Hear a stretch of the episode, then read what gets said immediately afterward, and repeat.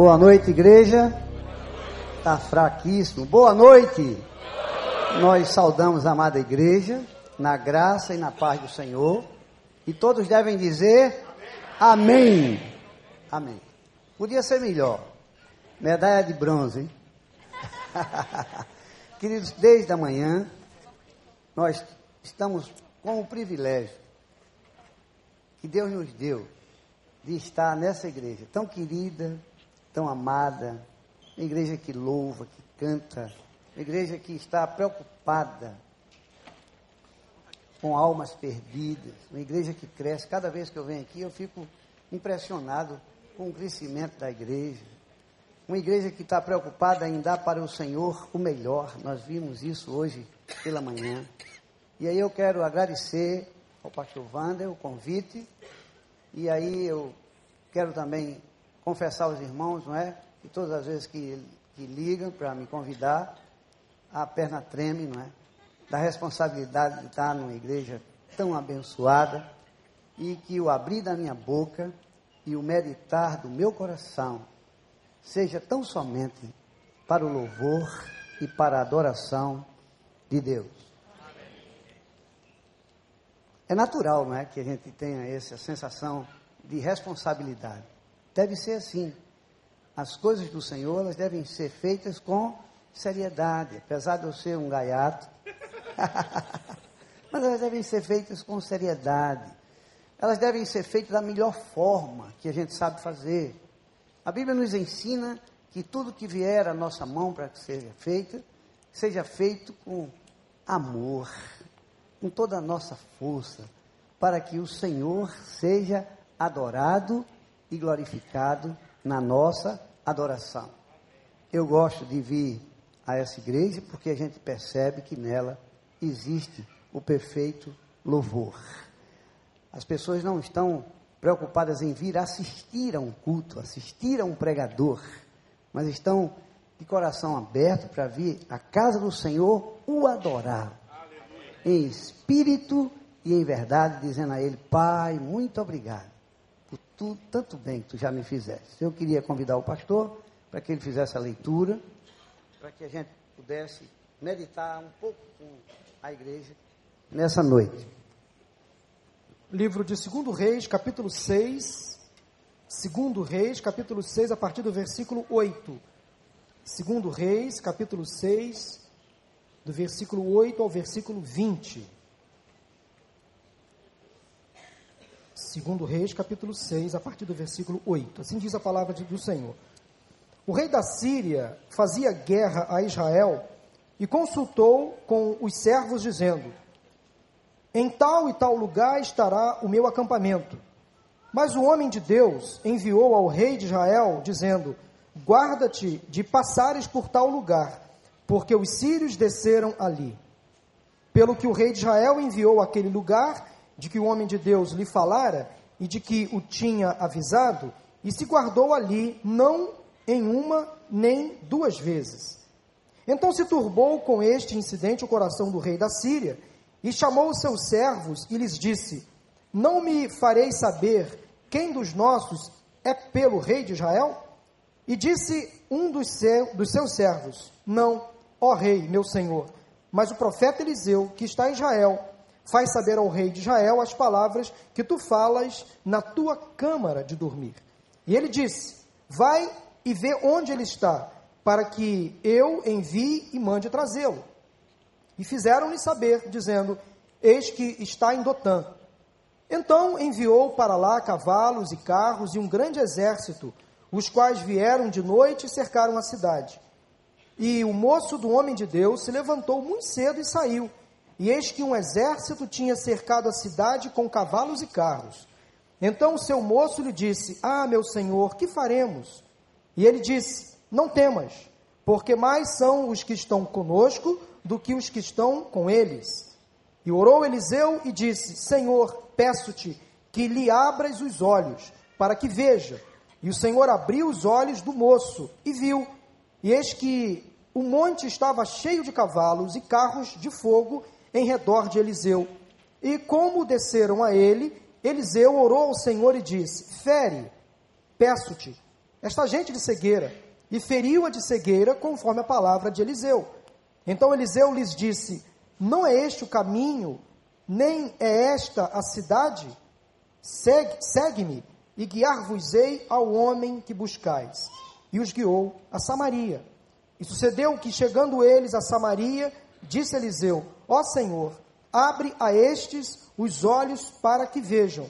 O Senhor lhes abriu os olhos para que vissem, e eis que estavam no meio de Samaria. Deus seja louvado. Amém. Amém. Queridos, esse texto, ele fala de olhos abertos e olhos fechados. Esse texto, ele nos revela que há um reino espiritual aonde nós conseguimos enxergar esse reino com os olhos do Espírito. Esse texto nos revela que há um reino de trevas aonde a gente não consegue enxergar as coisas do Espírito. Deu para entender o texto? Por isso Eliseu orou. E quando o pastor Paulo estava falando sobre os adolescentes, aqui eu percebi que o pastor chorou. Certo ou errado, pastor? Não chorou? Queridos, e o choro do pastor me trouxe a lembrança de uma história. Posso contar?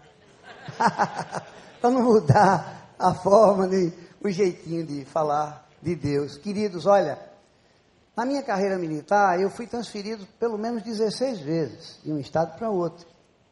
E numa das vezes que fui transferido para Natal, eu levei o Senhor comigo, ou ele me levou. Entenda você como você achar melhor entender. Ele me levou, mas eu abri os meus olhos, não sou besta, e levei ele comigo. É muito bom levar o Senhor, abrir os olhos e levar o Senhor. Eu levei.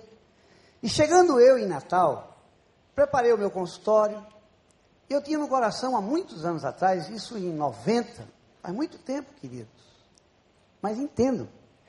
Eu posso falar de tanto tempo atrás, sem nenhuma preocupação de um Deus, que ele era o Deus de 1980, era o, o, o Deus de 2000 e continua sendo, porque a palavra me afirma e diz que ele é o Deus do ontem, do hoje e do sempre, e sempre será e sempre agirá, desde que eu abra os meus olhos espirituais, ou ele abra os meus olhos espirituais, para que eu possa enxergar o bem que ele me tem feito.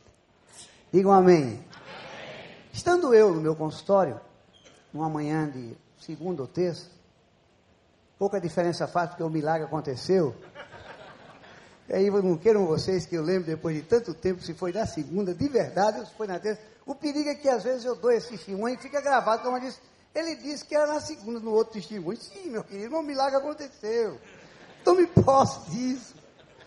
E aí quando o pastor começou a chorar, falando dos adolescentes e do privilégio que tem os pais de verem seus filhos ajoelhados na presença do Senhor, num mundo que oferece tantas oportunidades para que isso não aconteça, queridos, não é para chorar, não. É para soluçar mesmo, de choro e de alegria, e dizer assim: Pai, eu te agradeço, porque o meu filho está ajoelhado na tua presença e eu consigo enxergar pelos olhos da fé que ele é um vencedor e que já recebeu a medalha de ouro. Em Jesus Cristo nós somos todos vencedores, queridos. Ninguém está com medalha de prata, tem de bronze. A nossa medalha de ouro, a coroa que está reservada para mim e para você, é de ouro. Diga amém. amém. Mas aí eu no consultório, eu organizava o meu receituário, organizava algum folheto que divulgava os avisos do ambiente que eu trabalhava no hospital. E depois eu colocava folhetos para distribuir e evangelizar os pacientes que passavam. E aí eu coloquei também a ficha de inscrição para encontro de casais com Cristo. E depois coloquei a ficha de inscrição para encontro de adolescentes com Cristo e jovens com Cristo. Isso foi um propósito que eu coloquei no meu coração porque eu tinha uma dificuldade grande de memorizar o que eu estudava na medicina. E aí eu não conseguia passar no concurso do INAMPS. E eu digo, olha, Senhor, se tu me passar, deixa eu dizer uma coisa. Eu vou no INAMPS falar de ti todo dia. Ou com folheto, ou vou falar, ou vou orar, mas saiba que tu vais contar comigo. E durante toda a vida, Deus deu, pela sua misericórdia, a graça de poder fazer isso como profissional cirurgião. Algumas vezes eu já até contei isso aqui, que ia orar, e aí falava o paciente, eu posso fazer uma oração? O cara diz, não, não, não, não, não. Olha, eu sou assim, meio assim, com negócio de oração, eu digo, então deixa eu lhe contar uma história. Eu ia operar um sujeito há umas duas semanas atrás, e eu até já tinha visto a ultrassonografia, já tinha visto seus exames, eu tinha certeza que o tumor era benigno. E aí, querido, eu fui orar no quarto, e ele fez a mesma coisa que você fez, não, não quero que ore não. Eu disse, tá bom. E o pior, queridos, é que o camarada não queria mesmo que eu orasse de jeito nenhum. E aí eu digo, não tem problema, vou dar uma forçadinha mais de barra aqui. Eu disse, aí ele não quis que eu orasse, mas quando eu cheguei na sala de cirurgia, eu pedi para orar, ele não deixou eu orar, eu digo, oh, vou orar quando ele estiver anestesiado. E ele anestesiado, eu peguei na mão e disse, Senhor, Tu és o Senhor dos senhores, Tu és o médico dos médicos, Tu és o cirurgião dos cirurgiões. Deixa eu te dizer uma coisa. Abre os olhos desse homem para que ele possa te enxergar. E quando eu orei, nós começamos a cirurgia para surpresa minha, quando eu abri, a imagem que eu vi não era a imagem da ultrassonografia, era um tumor terrível. Ele disse, meu amigo, ore agora, agora, ore, ore. Aí eu acabei a oração e disse, não, ore mais, ore mais e ore mais. Não era chantagem espiritual, não era chantagem emocional. Mas a verdade, queridos, é que depois que nós oramos, nós levamos ele para operar, operamos, os dois saíram muito bem. Pela misericórdia e graça, não foi pela minha capacidade. Mas eu quero dizer para vocês, queridos, que o privilégio que eu tinha com esses pacientes que eu orava com eles quando ia operar, é que Deus abriu os olhos dos dois. E eles puderam enxergar que há um Deus acima de todas as coisas que pode fazer o impossível acontecer.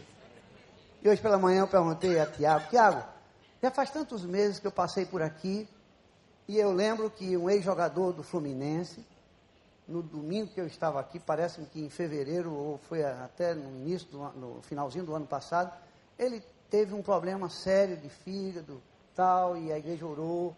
Deixa eu te perguntar um negócio, ele ainda está, ele está por aí. Aleluia por isso, queridos. Quando a gente abre os olhos espiritual, a gente consegue enxergar o impossível acontecer. E naquela manhã, entendamos segunda ou terça, entra uma mãe no meu consultório, entusiasmadíssima com o carnaval que ia acontecer fora de época, lá em Natal, chamado de carne Natal. É tudo na carne. Um abadá que custa 300 reais. Um abadá que tem uma roupa não é transparente, não, é super transparente. Um abadá que tem uma porção de camisinha dentro do abadá, não sei para que essas camisinhas, 15. E tem pais que compram por 300 reais o abadá e entrega a sua filha, entrega ao seu filho. E eu entendo isso como uma cegueira espiritual. E aquela senhora entrou com dois abadá na mão, felicíssima, cantando uma música de chiclete com banana. Filhinho já entrou em rito de carnaval no consultório. Ele disse, calma, minha senhora, calma. O carnaval vai começar sexta-feira. Está no início da semana. O que, é que a senhora quer? Doutor Valdir, eu queria que o senhor passasse, prescrevesse energizante para os meus filhos. Energizante? Por que energizante? Não, eu tenho uma filha que faz medicina e um filho que faz odontologia. E esses meninos vão se esborrachar no carnaval fora de época. E eu também ganhei um camarote com meu marido. A gente vai na quarta-feira chegar só o bagaço. E eu queria que o senhor passasse um energizante. Calma, vamos devagar, calma, calma. Falei, ah, eu adoro carnaval, eu amo carnaval. Eu disse, deixa eu, deixa eu dar uma opção para a senhora, para esses meninos, melhor do que esse carnaval fora de época. Olha, eu tenho aqui umas inscrições para encontro de jovens com Cristo. Na mesmo período é, na mesma época é, mas não é no mesmo lugar é numa lagoa chamada Lagoa do Bonfim. A senhora, deixa eu lhe explicar o que é. Olha, haverá um encontro com Cristo. Ela pensa assim, mas doutor Valdir, que cafonice, meu Deus! Nessa época de hoje, de chiclete com banana, de a gente vai atrás e vai. Encontro com Cristo, essa. Doutor Valdir, que cafonice! Eu disse, calma, vamos com calma. Olha, esse encontro de jovens com Cristo é muito bom. Lá eles vão Aí eu não comecei nem pelo que era espiritual, comecei pela recreação. Lá tem uma lancha que puxa a, os seus filhos para andar e deslizar numa tábua, parecendo, sabe, um jet ski, sei lá como, aquático. Lá tem até um avião que eles podem receber instruções e quem tiver coragem salta de paraquedas e desce pelos olhos da fé, chega embaixo.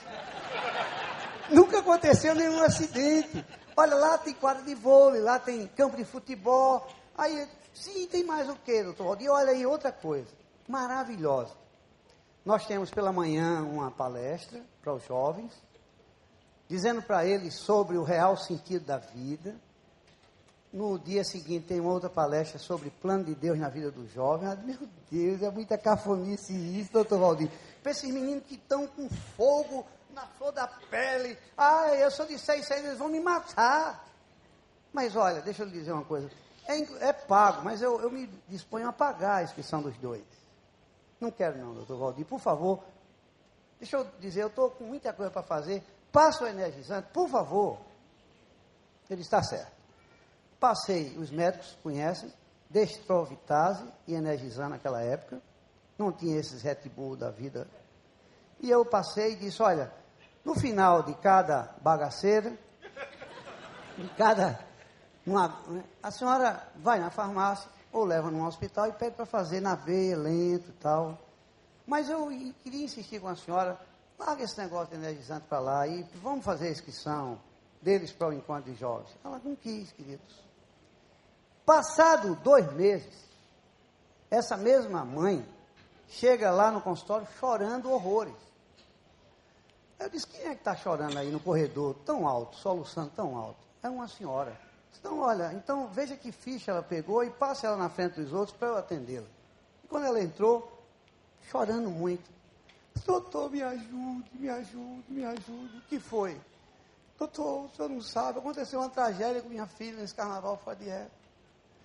Doutor, minha filha está grávida. Eu tive uma vontade de dizer, que cafonice. Eu tive vontade, mas eu não disse não, eu não disse. Mas deu vontade de dizer, mas que cafonice, fora de época. Aí eu disse, olha, deixa eu lhe dizer uma coisa. Não, não chore não, por favor. Enxuga as lágrimas, tenha calma. Há uma solução para todas as coisas, fique tranquila. Me diga uma coisa, tem como a senhora chamar a sua filha que está aí no corredor para falar comigo? Não, doutor, deixa eu dizer o que é que eu quero antes dela entrar. Eu queria que ela abortasse. O senhor tem um endereço de uma clínica de aborto depois da ponte de Igapó. Eu digo, o endereço eu tenho, mas não mudou. Eu não fui feito médico para matar as pessoas. Entenda, querida, não posso fazer isso. E aí eu, uma vontade de voltar dois meses antes e recordar toda aquela chance. E eu disse, olha, deixa eu lhe dizer uma coisa. Eu creio num Senhor que pode mudar todo esse cenário. Deixa eu lhe dar um conselho. Não vamos abortar, não. Nós vamos assumir essa criança. Chama sua filha. A filha entrou. E eu disse: Olha, eu já conversei com sua mãe, está descartada a possibilidade de você matar essa criança. Não vamos abortá-lo. Você vai aceitá-lo, sua mãe já concorda comigo, mas eu queria fazer uma oração. Mas antes eu queria lhe pedir para você dizer o nome do seu namorado, que eu quero orar por ele também. Ele precisa abrir os olhos para encontrar com o Jesus Cristo que eu conheço. E você também vai passar a conhecer. Sabe o que aconteceu, queridos? Ela disse, doutor, e eu não sei quem é o Pai. Foram quatro dias de muito prazer e muito gozo, sem que eu consiga reconhecê-lo, porque eu não estava em mim quando as coisas aconteceram. Choramos juntos, e por isso que me veio a lembrança a história, porque eu vi o pastor chorando. Só que aqui o cenário é diferente, não é, queridos? O choro era um choro de gozo, de quem está com os olhos abertos para o Senhor. e com os olhos abertos consegue contemplar a glória do Senhor, de ver crianças e adolescentes e jovens e adultos que estão sendo vencidos por essa máquina terrível que está posta nas chamadas legiões celestiais da maldade. Paulo nos recomenda que a nossa luta não é contra a carne, nem é contra o sangue, mas contra as potestades do mal. Creia nisso, queridos, abra os olhos. E o texto diz que o profeta orou para que o seu servo tivesse os seus olhos abertos pelo Senhor, porque a notícia que ele trouxe é que existia um exército numerosíssimo e que iriam morrer sem nenhuma chance de sobreviver. E o profeta disse: Não, olha, creia no que eu vou lhe dizer. Mais numeroso são os que estão conosco do que os que estão com ele. Saiba você, querido, nessa noite, que mais poderoso é aquele que está comigo e com você, do que com os que estão nas trevas, tentando nos levar e levar os nossos filhos também. Creiam nisso. E aí a Bíblia diz: orou o profeta. Os olhos do seu servo foram abertos. Qual é a notícia que ele traz? Eliseu, Eliseu, uma surpresa. Existe um exército numerosíssimo de cavalos, de carro de fogo. Olha, somos agora em maioria. Tá bom, queridos. Os olhos abertos nos fazem enxergar que com Jesus Cristo seremos eternamente maioria. Digam amém. O reino das trevas, queridos, ele é assim. Eu estava perguntando a Tiago, Tiago, eu conto tantas histórias quando eu venho aqui. Será que eu já contei a história de uma viagem que eu fiz de Recife a Belém do Pará? Ele disse, eu acho que já, mas não sei se foi aqui. Eu vou contar para vocês essa história, para vocês entenderem o que é cegueira espiritual. Sento eu num avião em 1993, ainda existia Varg. Pelos olhos da fé não vai falir a Gol. Nem a TAM. Digam amém, queridos. É para facilitar o transporte da gente, não é? Mas já faliu a Trans Brasil, a Vale. E aí a gente, pelos olhos da fé, tem que entender que é azul, tem que continuar tudo azul, né? Tem que continuar fazendo gol. Que continuar as coisas acontecendo para que a gente possa se deslocar. Então entendo, sinto eu numa poltrona, aí baixei a cabeça para orar, um sujeito perto de mim, mais ou menos 1,90m, 1,80m e pouco. Um homem de verdade, não era pedacinho de homem. Quando eu olhei para ele de terno e gravata, bem bacana, aí eu comecei a orar silenciosamente, coisa que eu sempre faço quando entro no avião. Todas as semanas eu preciso entrar, mas eu tenho que orar. E eu, depois que caiu aquele avião da TAM em São Paulo, eu até acrescentei na minha oração. Porque quando eu orava, eu dizia assim: Senhor, me leva, Senhor, que decole, que aterrize. Eu queria abraçar os meus filhos de volta, eu queria ir e voltar. Depois que o avião caiu, eu disse assim, Senhor, decola, aterriza e para, porque se não parar, a gente vai. É complicado, tem que acrescentar. Eu já acrescentei isso na minha oração. Pare! Se não parar, você vai virar cinza. Queridos, a nossa vida está nas mãos do Senhor, entenda que não é o, olha até que aí o camarada, eu estava orando e me deu uma cotovelada. Aí eu fiz um, um deu um grito de exagero. Ai! Ele disse, eu estou desconfiado que lhe machuquei. Eu digo, está errado. Tenha certeza que me machucou. O sujeito antipático. Aí eu olhei para ele assim, bonitão, voltei a orar. Não acabava, eu posso acabar aqui a minha oração. Eterno Deus e Pai. Ele disse, meu amigo, deixa eu lhe interromper. Olha, me escute só um minuto. Com os olhos fechados, espiritualmente falando. Deixa eu falar um negócio para você. Eu sou o presidente de uma multinacional em São Paulo. E deixa eu lhe dizer, eu recebo em dólar. E aí eu viajo de avião quatro vezes por dia a Ponte Rio, São Paulo. E eu viajo por esses países, pelo menos uns 180 países eu conheço na palma da mão, porque eu sou, olha, e aí, eu disse, e aí, não precisa ter medo, A Universidade de Harvard já fez um estudo, e Cambridge também já fez um estudo, não sei nem pronunciar direito. Aí o camarada diz assim, já fez um estudo e provou que morre muito mais gente de acidente de automóvel do que de avião. Pare com essa loucura e deixe atrapalhar o cara lá de cima com essas besteiras de oração, não sei de quê. Como é o cara lá de cima? Tamanha era cegueira. Aí eu disse, meu amigo, deixa eu acabar de orar, por favor. Aí eu orei assim, depois me arrependi, mas orei assim, Senhor, abençoa esse presépio junto de mim, que se acha massa. Esse presépio que ganha em dólar, que já viajou o mundo todo, que viaja de avião, e acha que o avião não cai, e aquele que caiu da Vasco lá em Maranguape? Não caiu uma perto de Fortaleza? Claro que cai. Queridos, aí a gente encerrou a oração, aí ele perguntou a mim, você faz o quê? Sim. Eu disse, olha, eu sou médico. Ah, é médico? Sim. Mas você trabalha onde? Eu disse, eu trabalho no INAM. Sei, o INAM está falido. Ele disse, ah, eu tenho um sobrinho em São Paulo que também é do INAM. Pediu para sair, porque não, dá, não paga quase nada, então não tem nada. Você não tem nenhum outro empreguinho não para somar esse aí, para você sobreviver. Eu disse, olha, eu sou médico militar também, eu sou major do exército. Ele, ah, mas o exército está acabado, está acabado. Está acabado. Por que está acabado? Porque o meu sobrinho foi dispensado porque não tinha não sei o quê, não tinha não sei o quê, e agora. E você vai para onde? Eu disse, eu vou para Belém do Pará. E fazer o quê? Eu digo, olha, eu vou dar palestra no encontro de casais com Cristo.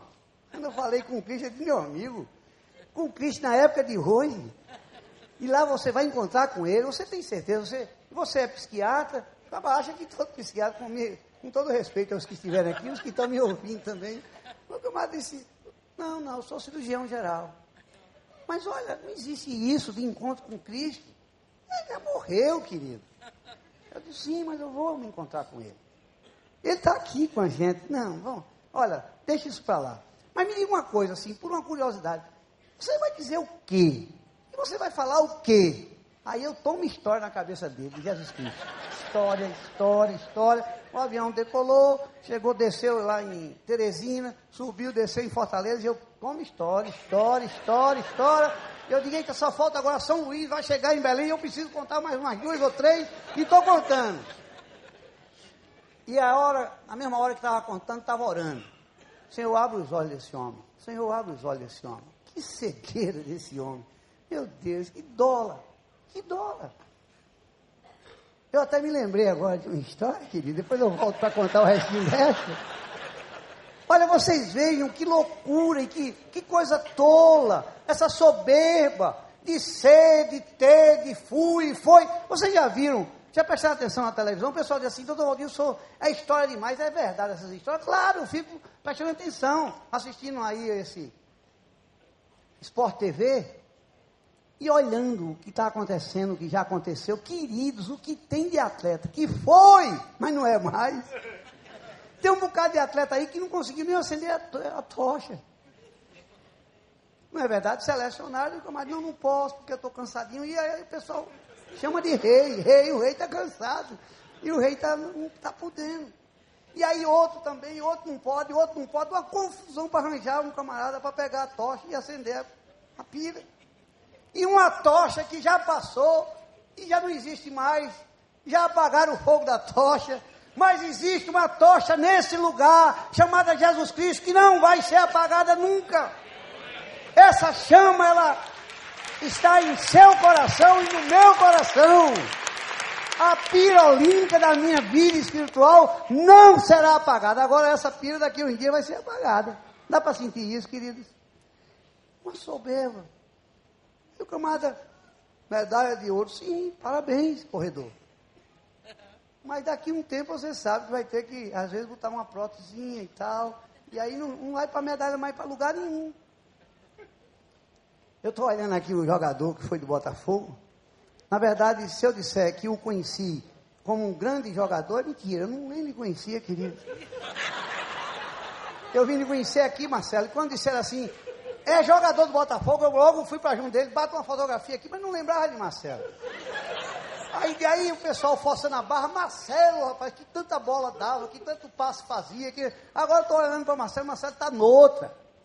Marcelo agora está trocando passe, fazendo inscrição de acampamento, não sei o quê, não sei o quê. Marcelo, se botar ele no Botafogo, ele não faz nada. Até de gandula vai dar trabalho. Tudo passa, só não há de passar esta palavra. Por isso eu quero dizer nessa noite, Pai, abre os meus olhos para que eu veja que tu és o Senhor da minha vida, que eu não estou sozinho, que eu luto contigo e tu luta por mim, hoje e sempre. Ah, queridos, eu fiquei aonde na história que eu estava contando? Não, eu lembro muito bem. Aí estou eu sentado, chegamos em Belém. Aí estou eu esperando as minhas malas e lá em Belém tinha uma televisão. E eu me aproximei da televisão e estava dando a seguinte notícia. Acaba de cair o avião que levava o time do Corinthians no campeonato chamado Libertadores da Taça Libertadores da América. Deixa eu perguntar a alguém da minha idade aqui. Alguém lembra que houve esse incidente quando o avião ia decolando? Houve um probleminha, ele teve que reverter, parece. Alguém lembra? Levanta a mão. Deus abençoe, para não mentir sozinho. Deus abençoe, Deus abençoe, Deus abençoe. Estou vendo muita gente, é para não mentir só. Esse, esse problema existiu. Esse avião teve que reverter lá seu, suas turbinas. E aí mete a cara lá no muro arrebenta a frente e aparece Marcelinho, lá do Corinthians, apontando para o céu. Aí quando eu estou olhando a televisão, eu escuto uma mão forte nas minhas costas. Quando eu olhei quem era, o presépio. Ore porque cai. Eu estou vendo que cai. Ore, ore, ore porque cai. Eu agora estou vendo que cai. Nem precisou de muito tempo. Com três horas o Senhor abriu os olhos dele. Agora, pior é que quando ele bateu no meu ombro, as primeiras vezes foi pancada, depois botou a mão no ombro. Aí disse assim: Doutor Valdir, o senhor está hospedado em que hotel em Belém? Eu olhei para ele alto assim, eu disse, ih, rapaz, o que é que, por que o senhor quer saber? Não, que eu queria levar você para o meu. Eu disse, não, peraí. A coisa não estava tão séria, mas eu fiquei assustado. Eu disse assim, não, olhe, por que o senhor quer me levar para o seu hotel? Ele disse, sabe por quê, doutor Valdir? Porque eu queria que o senhor continuasse a contar a história de Jesus Cristo.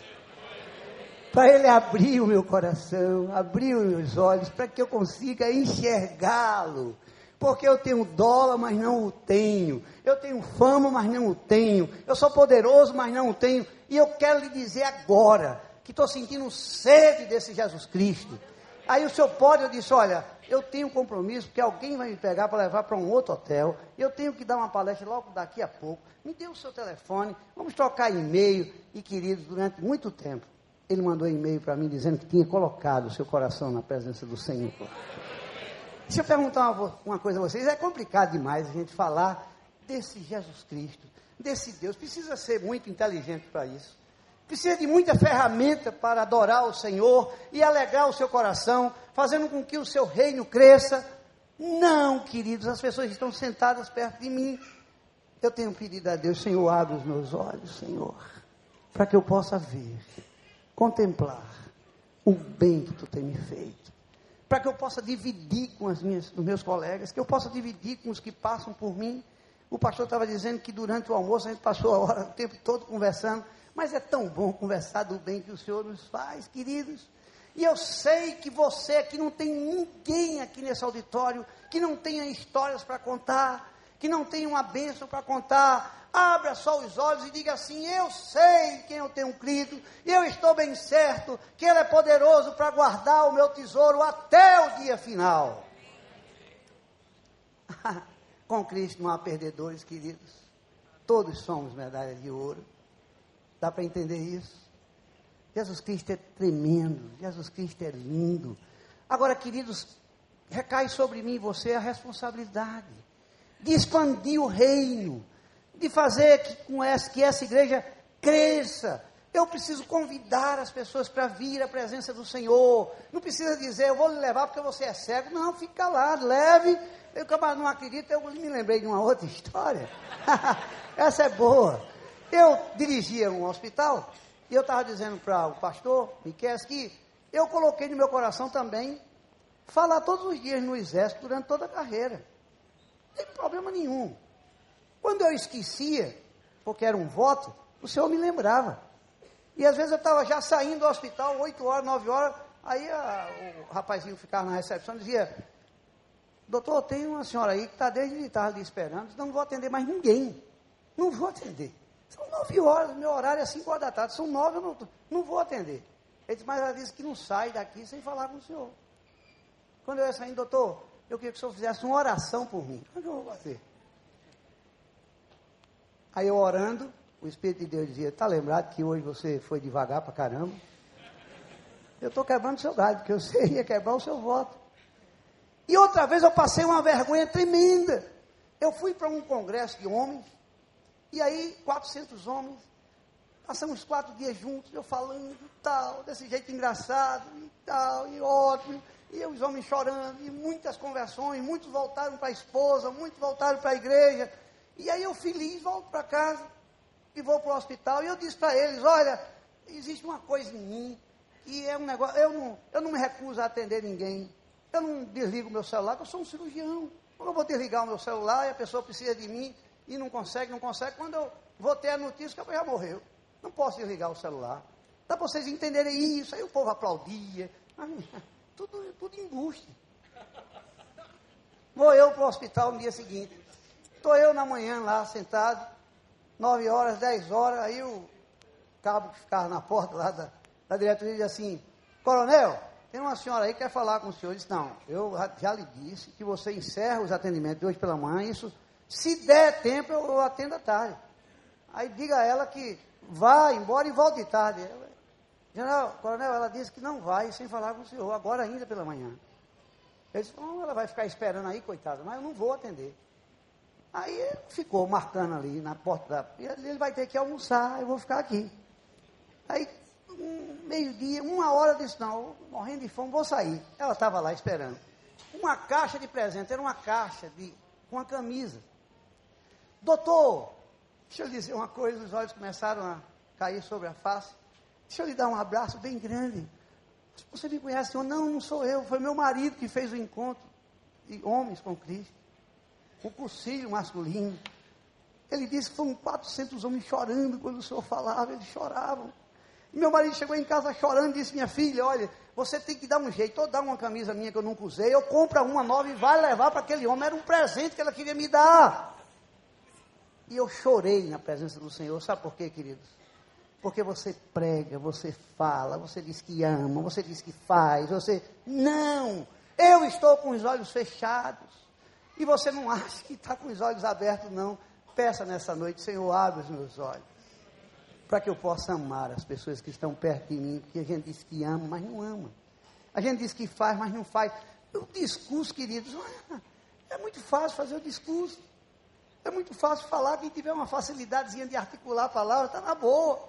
Eu quero ver é viver a presença do Senhor. É fácil viver? Não! Porque hoje pela manhã eu fiz uma citação bíblica. Quem quiser vir após mim, tome a sua cruz e siga-me. Aí eu pergunto, para encerrar, queridos, qual tem sido o peso da sua cruz? Eu sei o da minha. Você sabe o da sua? ou o peso da sua cruz não é quase que nada.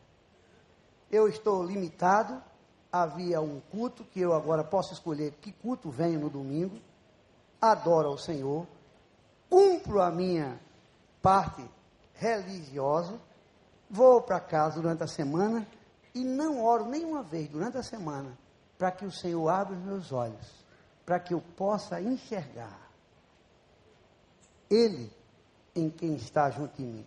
Vamos entender isso. O Senhor disse assim: Quem diz que ama o meu Pai e não me ama, é o quê? Mentiroso. Quem diz que ama o meu Pai e não me ama, quem diz que ama a mim ou meu Pai, mas não ama o seu próximo, é Aí a pergunta é: você tem amado as pessoas de forma que você tem se colocado à disposição do reino para dizer às pessoas: olha, vinde ver o que ele fez por mim. Eu estava perdido e fui achado. Eu estava sangrando e ele tocou. Eu toquei em suas vestes e fui curado. Eu era cego e agora eu vejo. Vocês dizem isso. Valdir, você diz isso. Valdir, preste atenção. Você não diz, Valdir. E eu lembro, queridos, que da última vez que estive aqui, contei uma historinha pequenininha do que o Senhor fez para me testar e me provar. E aí eu queria que vocês abrissem os olhos, queridos, e entendam que o Senhor não vai revelar-se a vocês com grandes coisas e tal, olha, vai cair do vigésimo não sei quanto andar e vai cair em pé. Feito, não, queridos, são com as pequenas coisas. Eu empolgado pelas coisas de Deus, dizendo, ame, se você ama, diga que ame. Tal. Aí eu fui recentemente aos Estados Unidos convidado. Lá nos Estados Unidos tem uma facilidade muito grande de comprar tênis mais barato, não é? Da Nike, da Reebok. E aí eu saí comprando. Ah, um colega meu, médico, me pediu, vou levar esse aqui, 119 dólares. Ah, eu queria levar um para meu filho, vou levar esse aqui, 138 dólares. Ah, eu preciso levar para os porteiros do prédio, vou levar esse aqui de 22 dólares. Chego eu no meu prédio, aí pego o tênis do meu filho e dou para o porteiro. Sem saber de nada. Dei, estou dentro da piscina lá do, do prédio. E o vizinho disse, meu amigo, eu queria ser general também, bicho. Rasgando dinheiro. Eu disse, não, por quê? Não, eu vou para os Estados Unidos, mas é tudo pago. Passagem paga, não tem nada. Não, não, é isso não, bicho. Tu desse um tênis ao, ao porteiro, meu amigo, um tênis daquele aqui, numa pessoa, é 700 dólares. Disse, não, não. O tênis que eu dei a ele era 22 dólares. Não, vá lá ver. Quando eu olhei, era o do meu filho. Eu não ia pedir de volta. Mas quando eu fui orar de noite, o Senhor disse: Está vendo, cabrinha? Você fica empolgado falando pela internet, para quem está em casa ouvindo, falando para o auditório, e aí você compra o tênis de 22. Porque você não comprou de 138, 139 para o porteiro e deu de 22 para o seu filho. Nós somos convidados, queridos, num desafio muito grande para encerrar para falar na Federação Espírita de Pernambuco. É um desafio, não é? Eu aceitei. Confraternização do Natal. 12 de dezembro. Quando eu ia entrando, eles me deram um folheto, uma luz. Como é que eles chamam? É luz aperfeiçoada, luz e embaixo Allan Kardec. Quando eu fui ler o texto, era o livro de João. Allan Kardec botou o nome dele, mas não era ele. Aí eu falei sobre aquele ano que estava passando, dos bens que esse anjo de luz fez. Olha, esse anjo de luz, ele é tremendo. Esse anjo de luz, ele é maravilhoso. Quem encontra com esse anjo de luz nunca mais é o mesmo. Quem encontra com esse anjo de luz, olha, ainda que esteja cego, vai ver. Se estiver morto, vai ressuscitar. Vai tal. E eu, aí o camarada que me convidou fazia menos, menos, menos. Aí depois eu disse, olha, encerrando esse momento, eu queria fazer uma oração. E aí eu sei que são quase 300 colegas aqui, entre homens e mulheres. Se você entendeu que esse anjo de luz é uma necessidade na sua vida, fique de pé. Federação Espírita. Todo mundo ficou de pé. Aí eu eu disse, meu colega nunca mais vai me convidar. Ele veio para frente assim, queridos, na confraternização, confraternização do ano que vem, vocês querem que o doutor Valdir venha de novo? A turma, queremos, já me agendei de novo. Esse anjo de luz, Jesus Cristo, ele cabe em todo lugar. Eu estava dizendo a Tiago, Tiago, eu estranhei, eu assisti às três horas de abertura das Olimpíadas, mas ninguém falou de Deus. Ele disse, não, me disseram que porque é para muitas nações e nações que não, é proibido. Eu queria, eu queria ser o presidente do comitê. E por último, eu prometo que vou encerrar, querido. Estou ali olhando o relógio. Olha, eu fui exonerado de um trabalho por necessidade do serviço. É assim que o governo trata as coisas no meio do servidor público. Eu dirigia um hospital e fui exonerado desse hospital. Mas todas as vezes que a gente vai fazer o discurso de despedida, eu tenho que apresentar ao oficial superior a mim, para que ele leia e ele aprove o que está escrito. Aí eu fiz o meu discurso, levei lá, entreguei ao oficial. Aí ele disse: Vem amanhã buscar. Quando eu fui buscar, ele disse: Olha, você, tá bom. No geral, tá bom. Mas tire esse negócio aqui de Deus, Deus, Deus. Tem quatro vezes Deus aqui. Tire isso. Isso aqui é besteira. Isso aqui. Não misture as coisas, Luciano. Não misture. Eu fui para casa, me ajoelhei. Eu disse: Senhor, eu quero ver se eu sou homem agora. Se eu, eu vou tirar? Não, eu vou colocar. Coloquei mais 16 vezes. Só que no lugar de colocar Deus, eu botei Rosa de Saron, eu botei Lírio do Campo, Tu és o meu pastor, Tu és a minha rocha. E aí, quando acabou, os meus filhos estavam lá, Tiago, assistindo. O sujeito pegou o microfone assim e disse: Excelentíssimos senhores, autoridades aqui presentes, saibam que o Lucena, ele me desobedeceu. Me desobedeceu e eu estou triste com você, Lucena. Muito triste. Porque nós somos amigos e eu lhe pedi para tirar aqueles quatro dedos, você botou aqui, disfarçado aqui um bocado de Deus aí, e isso aí é uma indisciplina, e aí você saiba que não gostei do que você fez. E eu caladinho, né, assim, Senhor, eu quero saber se tu gostasse. Eu estou preocupado com esse camarada, se ele gostou ou se não gostou. Eu quero saber se tu gostasse, Senhor. Deixa eu encerrar dizendo a você, abra os olhos do Espírito. E não fique preocupado a quem você vai agradar. A igreja do pastor Wander, eu não sei o que é que eu digo. Eu queria que eles sorrissem bem muito. Eu queria que não está errado. Eu não posso sair daqui com a forma de tiririca. Eu não posso sair daqui com a forma de um humorista. Eu preciso sair daqui, alguém apertando a minha mão, dizendo assim: Olha, que Deus lhe conserve e guarde. Que a misericórdia e a graça do Senhor lhe acompanhe. E que Ele tome conta desse seu coração que já condenaram durante muitos anos e que você continue falando nesse mesmo entusiasmo, nessa mesma vontade de falar daquele que grandes coisas tem feito por você. Olha, eu não quero ser conhecido, querido, por nada mais. Eu acho muito bonito quando eu vou ao cemitério, não tenho nenhuma vocação de coveiro, mas eu sou convidado para ir a alguns e eu vou.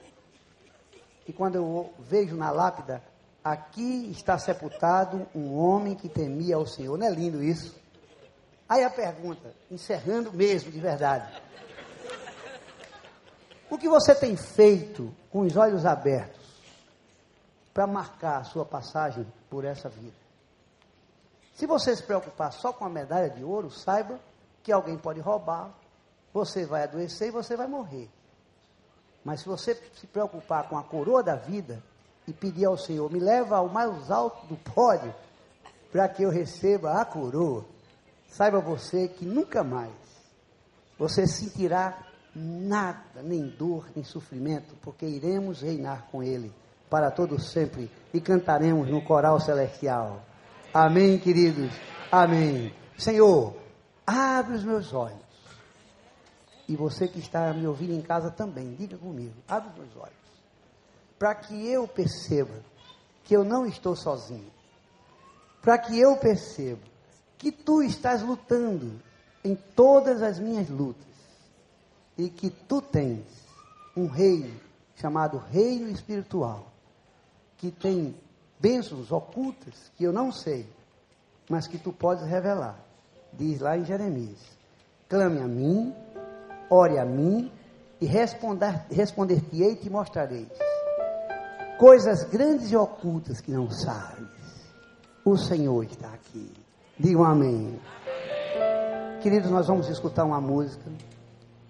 E eu queria fazer uma pergunta a você que me ouviu. Na verdade, na minha concepção, eu orei tanto, queridos, por esse momento, para que Deus me usasse, tão somente usasse. E vocês lembram que quando eu comecei a falar, eu disse que o abrir da minha boca, o meditar do meu coração, seja tão somente para o teu louvor e tua adoração. Se você entendeu isso, querido, que nós falamos, e você quer dizer, num passo de fé, com os olhos abertos, Senhor, olha, eu fui tocado pelo teu Espírito. Eu, na verdade, eu posso fazer muito mais do que eu estou fazendo. Eu quero de pé dizer a ti: Eis-me aqui, Senhor, usa-me a mim. Você pode ficar de pé para dizer isso comigo, queridos? Senhor, eis-me aqui. Muito obrigado, Senhor, por essa noite. Muito obrigado por essa manhã. Muito obrigado por essa tarde. Me usa, Senhor. Muito obrigado, porque tu morreste na cruz do Calvário para que eu pudesse ter vida e ser um vencedor. Que Deus nos abençoe. Eu vou pedir ao pastor Paulo que ore. Já estamos encerrando o culto, permaneça de pé. A mensagem de hoje falou sobre olhos abertos e olhos fechados. E Deus trouxe uma, um desafio para a igreja neste encerramento de culto. Uma palavra. Toda mensagem ela nos leva a tomar algumas decisões na vida. O primeiro desafio que eu quero lançar a algumas pessoas aqui, porque Deus falou meu, no meu coração que há pessoas que precisam fechar os seus olhos. Fechar os olhos para o pecado. Deixa eu esmiuçar um pouco mais o que Deus quer falar com você. Talvez há pessoas aqui que precisam fechar os olhos para uma mulher estranha, para um homem estranho, para a pornografia, para um vício que tenta te seduzir e te tirar dos caminhos do Senhor. Talvez você precise fechar os olhos para uma tentativa de suborno, para um desvio de verba, para um caixa dois. Há pessoas aqui precisando fechar os olhos. E Deus sabe exatamente com quem esta palavra está sendo agora aplicada no coração.